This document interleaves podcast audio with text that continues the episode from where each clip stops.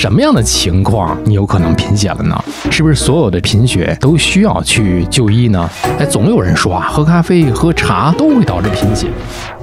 如果我们的节目很荣幸受到了您的喜爱，想参与我们的群聊，可以添加微信 Cheese Radio C H E E S E R A D I O 来加入我们的微信听友俱乐部。同时也感谢你把我们的播客《这病说来话长》分享给你的朋友们。哪儿不舒服别慌张，毕竟人吃五谷杂粮。你哪儿不舒服别紧张，来听医生怎么讲。内外妇儿科研临床，药剂检验和影像。没事儿就别胡思乱想，人生还有下半场。这病说来话长，但是也好讲。这病说来话长。欢迎收听，我是阿汤。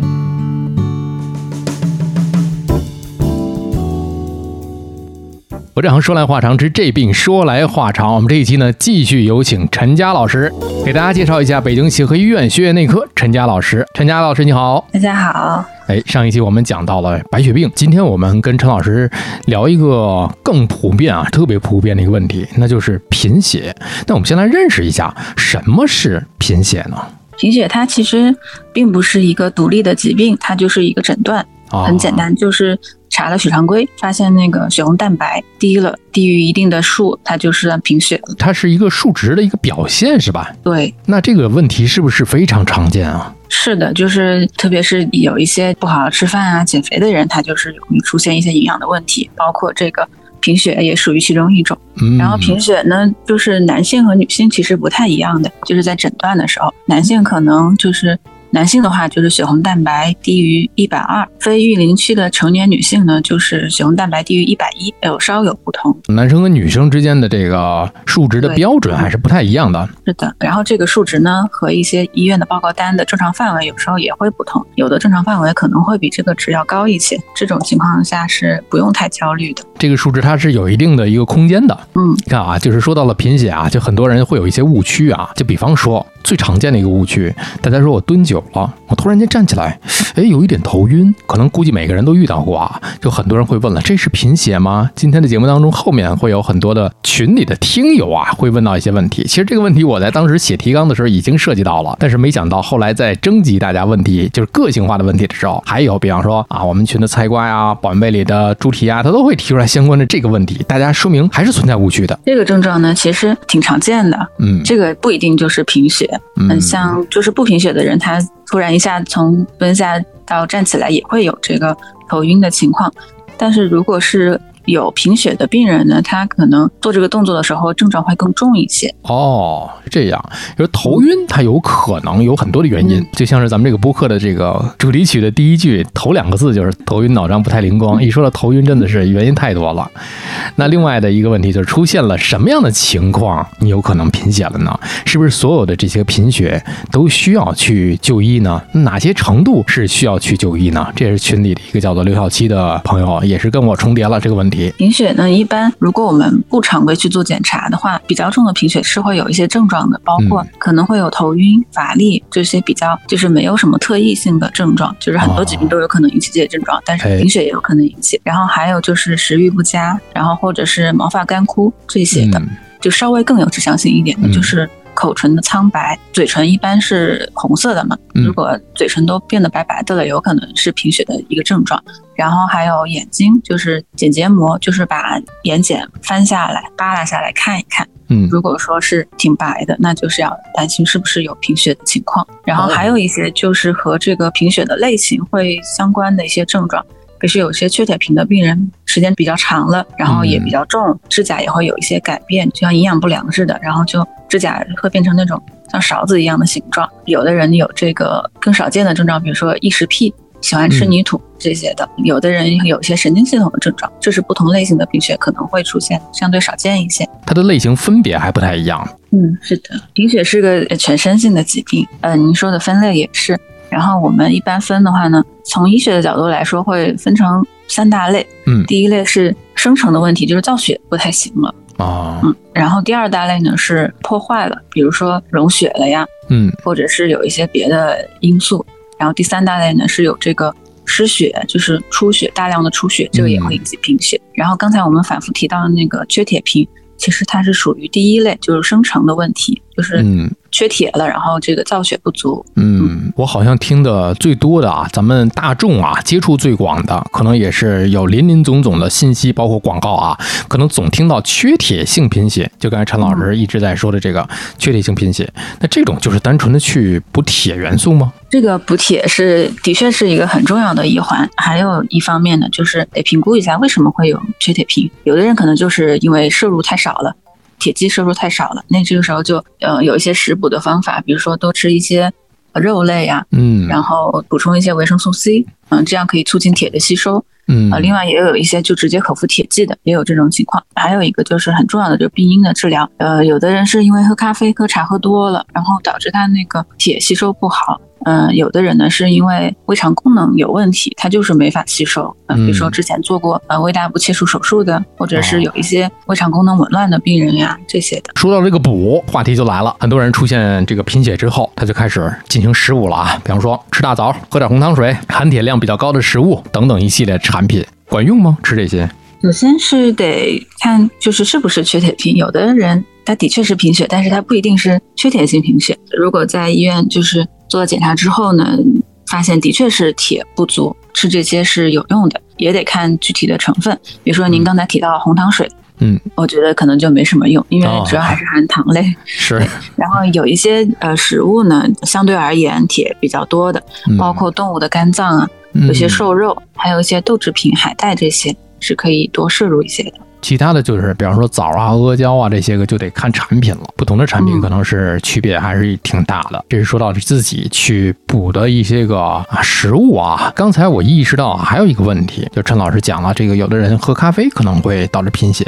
哎，总有人说啊，喝咖啡、喝茶都会导致贫血。嗯，喝咖啡、喝茶呢，如果量比较大，的确是有可能就抑制铁的吸收的。嗯，呃，但是这也不是说喝咖啡、喝茶就肯定会导致贫血。这个量得有多大？这个量我还真是没有研究过。人每天就是铁元素呢，是就是造血很重要的一个成分。嗯然后其实人造血呢，主要铁的来源还是一些衰老的红细胞，所以很大一部分是内源性的。嗯嗯，然后其次才是每天摄入的铁。所以说，喝咖啡、喝茶呢，是影响了每天摄入的情况，所以有时候也哦。不一定就一定会导致贫血。当然也有这个，比如说常年喝茶的人出现了贫血、啊，这个时候其实是可以尝试就是减少喝茶的量啊，嗯。或者是干脆就不喝茶了，然后看看这个贫血能不能有所改善的。啊，那说到这个改善的方法，还有的，比方说咱们在食品上来讲啊，平时吃的这个肉蛋禽奶，那这个肉蛋奶是不是可以改善这个贫血的症状？嗯，是的，就是肉蛋奶是可以改善贫血的症状的。说到瘦肉，对，瘦肉为主。然后呢，通俗的理解就是加强营养的意思。哎，你看啊，这个一句话就给大家都讲明白了，就是得加强营养啊。其实贫血的问题，咱们从这个原因上看，一般是后天形成的，还是先天就有这种问题，还是先天后天都有？贫血呢，它其实呃都可能会呃有的，比如说有一些地中海贫血，嗯有一些基因问题导致的贫血啊，嗯嗯，是有一部分人是这样的，还有一部分就是刚才说的缺铁贫，有的时候就是后天的因素导致的，摄入不足，哦或者是有一些刚才提到有一大类贫血是因为失血，这个嗯有时候也是后天，有受到一些外伤啊，这个引起的。那我们平时在日常的生活当中，我们怎么样去避免，或者说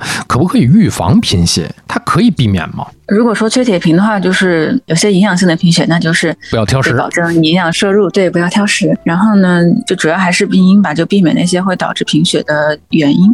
嗯，就是从我们刚才一上来说的那些个原因上面去找一找，这是这个基本的一些个问题啊。那接下来还有一些个听友，他们在得知陈老师要讲这个贫血问题的时候，纷纷就投来了留言啊，有很多的这个问题，可能有些问题刚才已经在前面已经涉及到了，就不再重复了。我们来看一看其他朋友，比方说这位崔太太，她说什么不良的习惯会导致贫血啊？这个其实跟刚才的那个我们最后讲的那个也是有关系的，比方说挑食，这就是一种不良的一个习惯。当然这是一个外因，对吧？嗯，是的。另外，这位朋友立当早起冠军，他说手掌发白是贫血的现象吗？普通人可以辨别自己贫血吗？如何分辨？刚才陈老师讲了几个，比方说看下眼睑啊，比方说这个看嘴唇啊，他这里提到一个手掌发白，这个也是辨别这个有时候也可以提示一部分，就有的人是皮肤白皙，这种就呃有可能看着就白白的。那这个时候可以看自己的大鱼际和小鱼际，嗯，哦看是不是也是和手掌一样的苍白。如果这个时候如果都很白呢，的确是可以去查一查。然后另外就是和别人比一比，有时候我们就是在医院里碰到贫血的病人，我们有时候嗯大夫就会伸手跟他病人的手比一比，有时候就能比出来病人的手还是不一样的。啊，还真是显而易见的这种。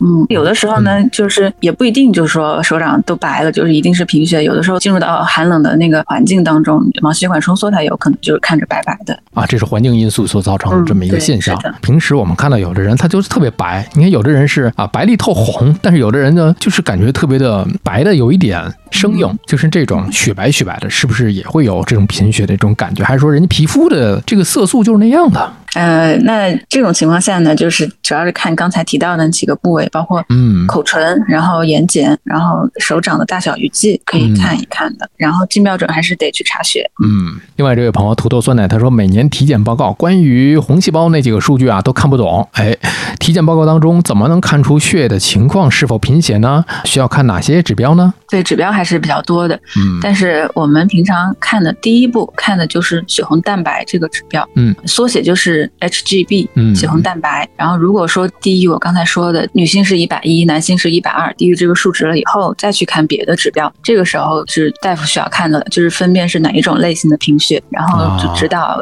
呃就知道应该怎么评估这个贫血，评估病因啊、治疗嗯这方面的，这是血红蛋白，这是其中的一个，嗯，也是最重要的一个。对也是最重要的。另外一位朋友 V 他说，缺铁性贫血和复合性贫血的这个成因跟区别都是什么样的？怎么样去防治呢？嗯缺铁性贫血刚才咱们已经讲过了啊，他就讲了后面的一个叫做复合性的贫血，有时候多种多样的元素，呃，复合性贫血暂时说没有这个分类，我的理解嗯是不是就是、好多种呃合并了别的类型的贫血？嗯、啊。可能这个听友的意思是有别的类型的贫血。缺铁性贫血的话，就是反复提到的，保证这就是营养，保证铁剂摄入，对，保证含铁食物的摄入。别的更相对少见的病因就得去医院评估评估了，嗯是什么原因引起的？呃，另外这位朋友 real w y w 他说，请问老师啊，嘴唇唇色偏白，刚才我们说过这个啊，确实是比较典型啊。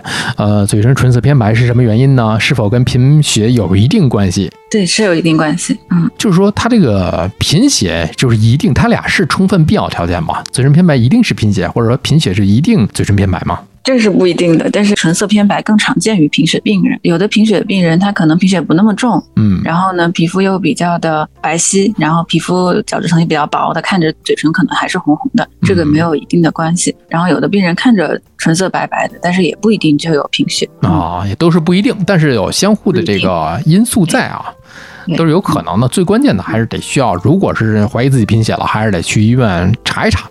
另外这位朋友虾姑他说，贫血、白血病有更女性向吗？好像女性患者更多，这个有数据白血病倒是没有，但是缺铁性贫血呢，的确就是更常见于呃育龄期女性的。嗯，你看这位朋友他就说了嘛，白天没时间摸鱼，这位朋友他就说，呃，女性的这个月经，如果月经量大会导致贫血吗？为了呃预防贫血，需要补铁吗？在这方面，他就是说很多的女性似乎都有这样的一个困扰。月经量大是有可能导致贫血的，首先这是它的嗯第一个问题。然后预防性的补铁呢，可以补铁，但是最重要的还是治疗这个贫血的病因本身。嗯如果说月经量的确比较大的话，我们有时候会建议去妇科看一看，看你有没有办法能控制一下，嗯或者查一下为什么月经量会这么大，背后有没有原因。哦，是从这儿来入手来查。嗯，对。哎，这个思路就非常明确了。下面这位我们迎宾部的经理王小果，他说啊，提了好多的问题，我们一个一个来看吧。他说，经常流鼻血会引起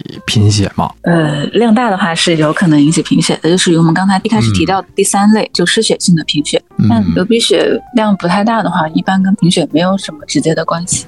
嗯，因为据我所了解，他确实是之前总是流鼻血，可能每一天、每两天都会流一次鼻血。因为之前我们在耳鼻喉科的时候也是解决过这么一个问题，他最后好像应该是去医院也治疗了一下，不知道最近这个鼻血还流不流。另外第二个问题呢，就是月经量的一个问题，跟刚才的那位没时间摸鱼的这位朋友提的是一样的。那对于第三个问题，吃猪肝和红糖水啊，刚才在我们的一开始跟大家聊了啊，这个猪肝内脏应该如果是干净的话，您得先保证这个的问题。在肝胆胰脾那期，咱也讲了，肖郎医生他也是不吃动物内脏，除非他知道这个东西是绿色的。红糖水主要还是糖分。另外第四个问题是，日常生活当中如何有效的补铁补血呢？有效的话，呃，我理解他是不是想说这像是补铁的一些补剂更直接一点？呃，日常生活当中可能大家能接触到的就是口服的一些补铁的方法。嗯，然后呢，有效的呢，我理解就是哪些会吸收的更好。哎，高效一些。其实吸收更好呢，对，就是首先一些吃的食物，包括刚才提到的动物瘦肉。动物肝脏，然后豆类、海带、发菜这些食物都含有比较相对而言丰富的铁制剂。这里面再相互比较呢，就是动物性的那种来源的食物，嗯，吸收都会更好一些。动物食品的吸收率是高于植物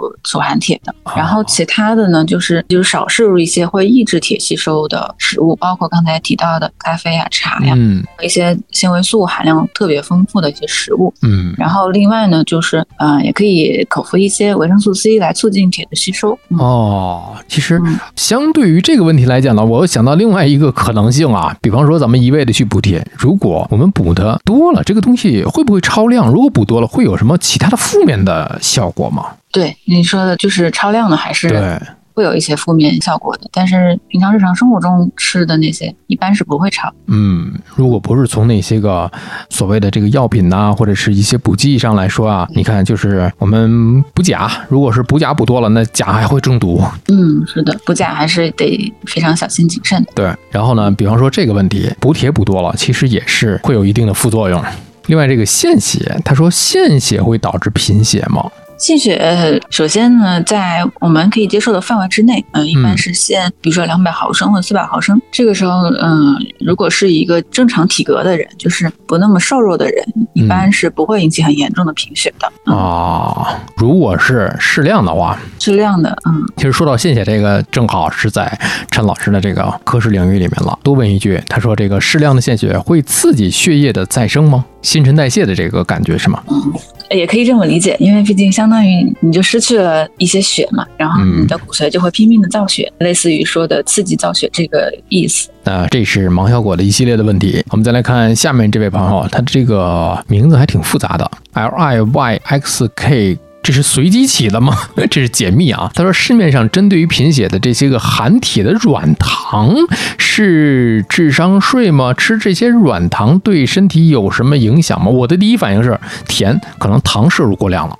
对，它糖的成分的确会比较多，但是有的产品应该就主要还是看成分。嗯对，包括我就是有一些医用的，医用的有一些口服的铁制剂，比如说有一些硫酸亚铁呀、葡萄糖酸亚铁这些的，有一些多糖铁，有时候也会就是加入到一些食品当中，但是大部分市面上卖的那些，我感觉可能还是以保健的作用为主，嗯，并不属于医疗制剂，可能嗯。治疗效果的话就是不太能明确了。所以说这个东西大家也是自己去斟酌吧，不同的产品咱们也没法说啊。另外朋友三月他说贫血吃红枣、阿胶补血是不是根本没用？刚才说了这个也是分产品啊。他说吃铁片儿应该是补铁的这些补剂，吃了拉肚子怎么补血啊？他可能是不耐受吧？我觉得会有这种情况吗？的确的确会有就吃那个铁剂不耐受的情况，嗯，但是可以选择别的铁制剂，但是不同医院可能会稍有不同，开出来的补铁的药也有几种的，可以根据情况来选择。另外一位朋友魔太太她说低血压和贫血有没有关系？低血压加贫血啊，这个 buff 叠加了怎么处理？呃，二者其实没有特别明确的关系，直接关系，嗯对，但是有一些比较瘦弱的人，他可能就会血压比较低，同时、嗯。呃营养不足啊，他同时就有贫血，有这种情况，但是其实二者并没有直接的关系。再来看大人，他说低血压、低血糖的人会更容易贫血吗？刚才说到了这个下眼睑的问题，比较白就是贫血嘛，这个确实有这种可能，是吧？有这种可能的。低血压、低血糖的人跟刚才摩太子问的一样，呃，是不是更容易？其实这个也没有一个直接的关系吧。这个没有没有直接关系。另外这位朋友十六，他说天气热，久坐之后就感觉头晕，这是贫血的症状吗？一开始咱们就说到这个头晕的原因有很多，他说坐着就感觉头晕，没站起来，这感觉还挺严重的。有的人是坐久了站起来头晕，但是坐着就感觉头晕，这个是不是得需要去检查一下？这位听友是在南方吗？他应该是在新疆地区，好像我记得没错的话哈。平静的坐着就会有这个不舒服的症状，然后如果又是比较适宜的环境的话，是可以去检查一下。如果说天气比较炎热啊，待在一个闷热的房间里面出现头痛的情况，也要担心是不是中暑了之类。这个可以建议回听到我们之前的这个中医的那一季讲夏季伏天，大家如何去保养身体啊。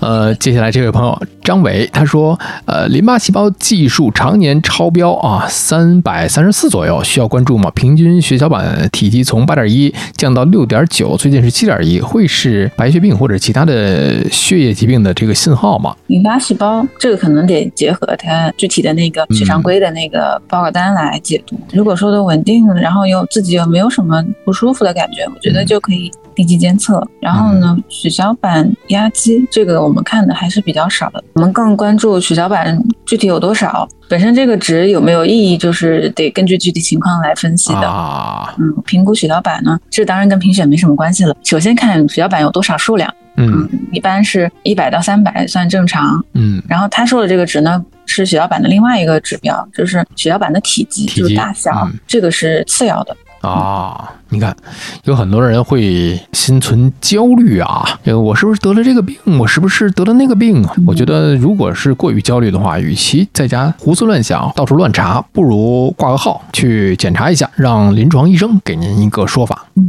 Mirror 他说，每一次体检报告当中啊，红细胞比容测定今年数值是三十四点二，和血红蛋白的测定今年数值是幺零八，都较低，大概有十几年了。孕期贫血，补了铁剂，依然啊离下限差一点。请教医生，这个问题严重吗？该如何提高到正常范围呢？谢谢。首先，这个一百零八呢，呃，属于一个轻度的贫血。嗯，然后他说的红细胞压积三十四点几，正常大概是三十五以上，也是呃离正常范围挺近的。嗯，嗯如果没有什么症状的话呢，就是平常就是注意加强营养，然后注意锻炼身体，提高身体素质，就有可能会有改善。但如果这个问题还是比较困扰的话，也可以去医院做进一步的检查。嗯那首先看这是不是一个营养性的贫血，还是说有别的类型的因素在啊，包括有没有慢性的失血啊这方面的。我们再来看啊，另外一位朋友付太太，她说溶解性贫血是遗传的吗？如果没有这个遗传基因问题，并且现在在做体检的时候身体没有这个问题，那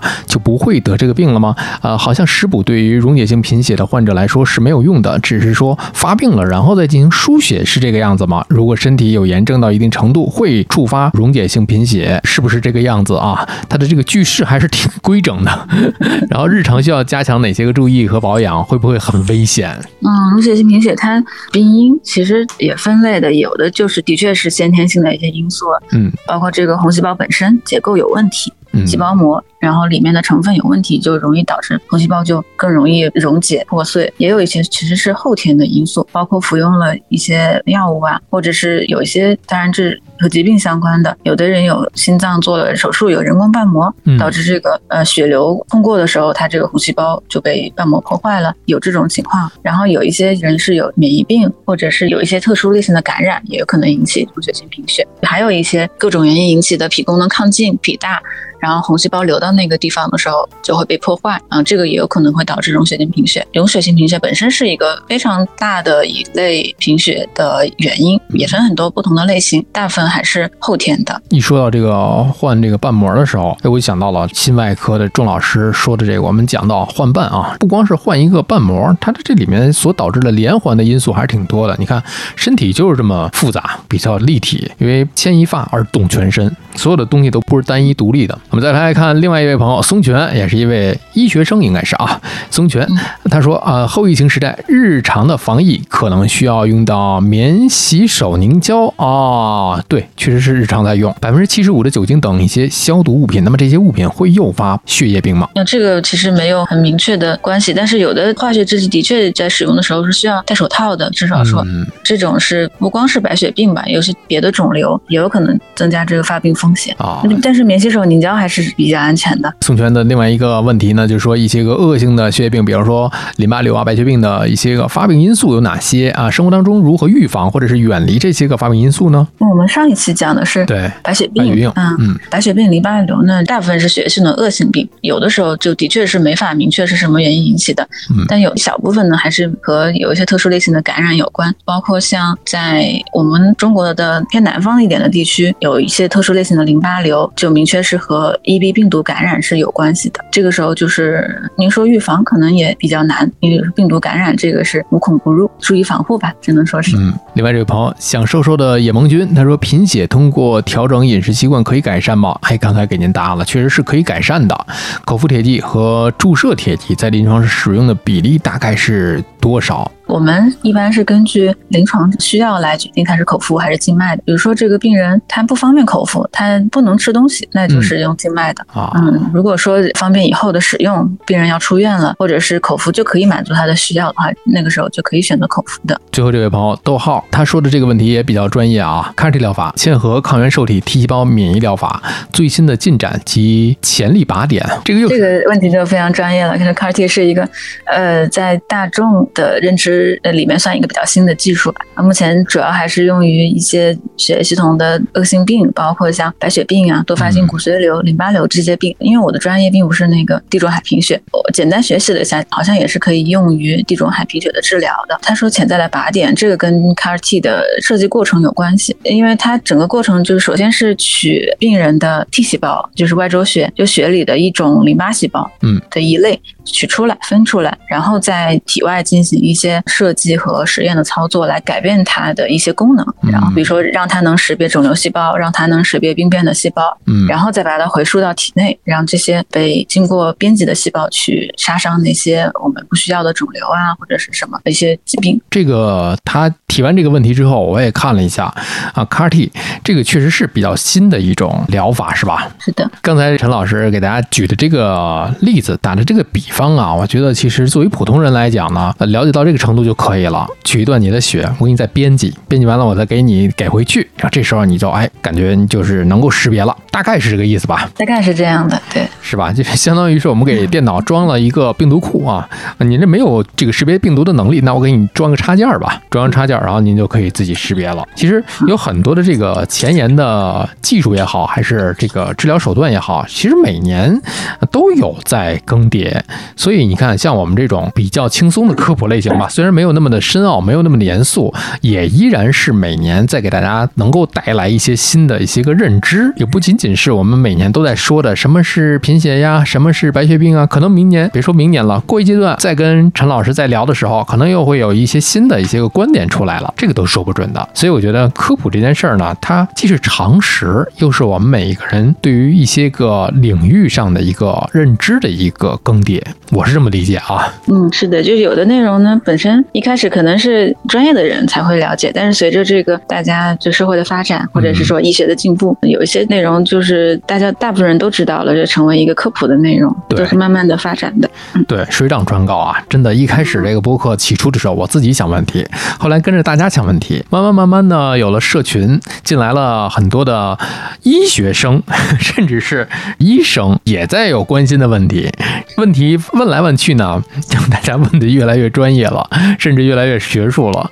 虽然说我们的初衷并不是搞一个学术类的，能够让更多的普通人 能够认识到，哎，这个疾病或者是这个问题，认识到这些问题的存在呢，哎，他能够看清楚，就不在于恐慌了。其实恐慌和焦虑最主要的就是在于未知嘛。大家能了解到、认识到它了之后，你就没有什么可怕的了。再一个是我们希望大家能够对于医生也好，还是医疗环境也好，产生一种信任和信赖。所以大家能够有一些个不清楚，或者是有一些疑虑的问题啊，我们能帮您解答的，哎，一些个普遍的问题就可以帮您解答。如果是您的个体的问题，还是请您线下就医。你说的对，嗯，好，这两期本方当中，感谢陈老师做客我们的播客，以后再有好的选题，我们接着来聊。好的好的，很高兴能参加播客的录制。感谢感谢。